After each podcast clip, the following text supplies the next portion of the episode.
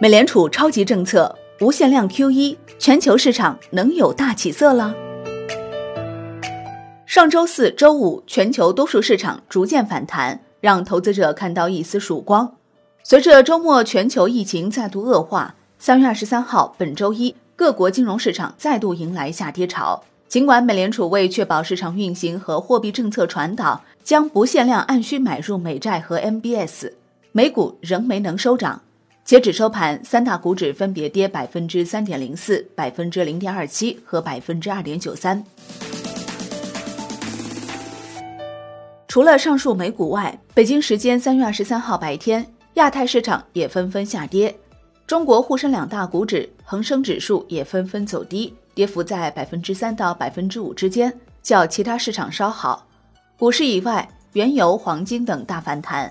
三月二十三号。国际油价一度集体下跌，纷纷触及前期低点。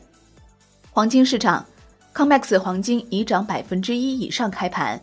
在美联储不限量宽松下，黄金大幅拉升。截至三月二十四号六时，报收在一千五百六十六点三美元每盎司，大涨百分之五点二六。不过，海外大行将金价看跌至一千三百美元每盎司。在新冠疫情引发的全球金融市场中，黄金不仅没能表现出避险功能，反而急跌，并在远期大幅看多空。那市场还在担心什么呢？泽平宏观分析认为，第一，市场担心疫情何时能控制住。三月二十三号，全球确诊病例超过三十五万，美国快速超过三点五万，意大利、西班牙、德国等还在大幅攀升。第二，市场担心经济停摆会否爆发失业潮。随着美欧疫情蔓延和防疫手段升级，市场普遍预计二季度美国经济将大幅负增长。货币刺激和流动性支持更像是止疼剂。正确的步骤应是先遏制疫情，然后恢复生产生活，最后扩大内需。第三，货币能解决一切问题吗？比如股市泡沫、企业高债务杠杆、制造业外迁、产业空心化、收入差距拉大、贫富分化、社会撕裂。美国梦暗淡等，这些正是过去长期货币超发埋下的风险。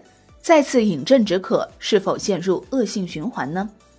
上证两千七百点下方又是一个什么水平呢？三月二十三号，A 股三大股指集体低开，沪指再度失守两千七百点，万德全 A 成交金额为六千八百四十七亿元，创二月四号以来新低。事实上，今年春节过后，除二月三号。市场成交额均在七千亿元以上，最高一度突破一点四万亿元。当前成交额已不足高位的一半，市场缩量下跌，反映出投资者心态的谨慎，同时也反映出做空动能减弱。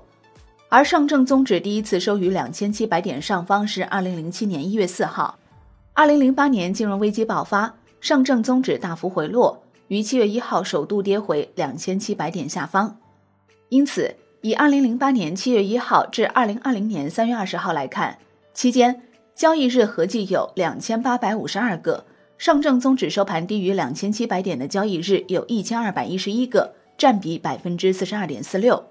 这交易时间段上证综指的中位数为两千八百三十七点七五点。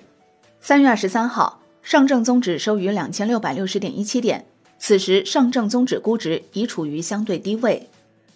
如果在两千七百点下方开启定投，策略条件如何呢？第一，当上证指数跌入两千七百点下方，次日开启月度定投上证指数；第二，当指数恢复至两千七百点上方，次日停止定投；第三，当上证指数反弹至三千点，连续三日站上三千点，次日果断抛售止盈。在二零零八年七月一号至二零二零年三月二十号。上证综指有六个阶段跌破两千七百点，其中二零零九年九月和二零一六年三月只持续了不到一个月，所以只进行了一期投资。二零一一年至二零一四年，A 股经历了漫长的熊市，期间进行了四十二期定投，从定投开始到止盈抛售持续了三点五一年，另外还有两次半年的，一次一年的定投。Win 的数据统计发现，上述六次定投。均能够获得超过百分之十的回报，年化收益率均高于百分之二十一。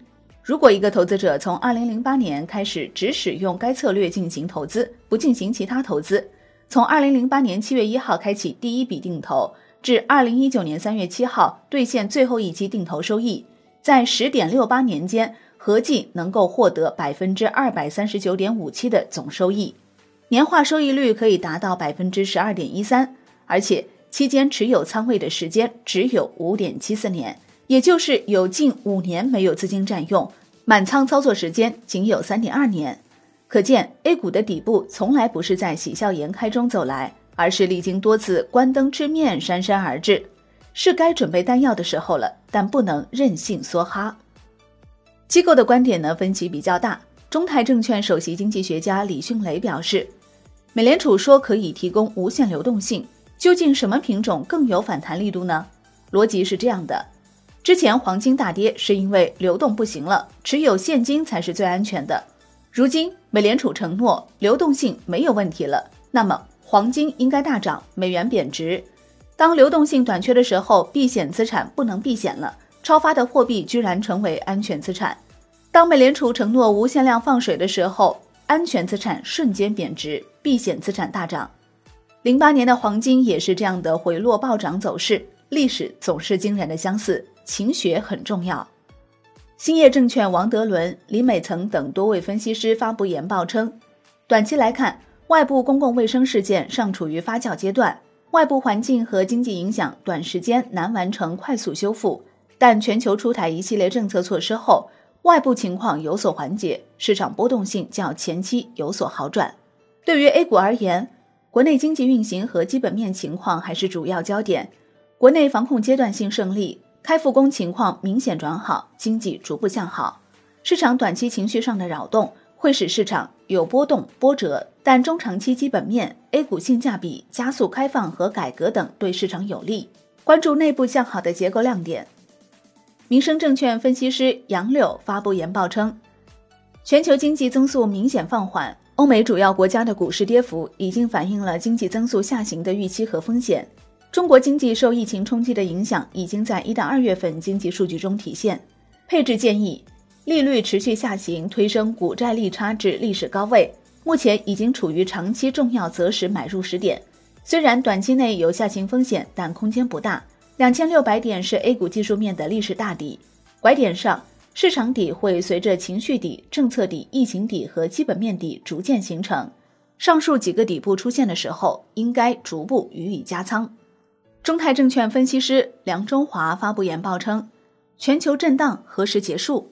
还在第一阶段，当前还处于底层资产、股价、垃圾债下跌的阶段，目前还没有看到企业的违约、金融机构的危机，似乎还处于危机的第一阶段。后续高杠杆投资金融资产的资产管理类金融机构可能会出现破产违约的情况，仍存在较高不确定性。救市最重要的环节是接盘问题资产。而美联储和政府部门的措施更多是隔靴搔痒，作用不大。海外经济金融形势震荡，国内也会受到冲击，短期避险为主，保存实力，等待机会。中金公司表示，海外疫情持续升级，诱发近几周海外市场历史性大幅波动，也拖累 A 股和港股。往前看，市场可能从短期内的恐慌逐步过渡到面对现实、评估疫情及其他损伤的阶段。中国市场则也从估值压缩走向继续消化盈利影响的阶段。中金公司表示，综合估值、风险溢价水平、利率、市场情绪等多方面指标来看，认为港股已经基本反映类似2008年当量冲击，而 A 股当前反映了2016年年初熔断加人民币贬值的低点类似的冲击。如果出现较为极端情形，市场可能仍需继续消化。不过，两地市场当前估值都已具备中长线吸引力。好的，感谢收听，更多内容请下载万德股票客户端。我是林欢，财经头条，我们再会。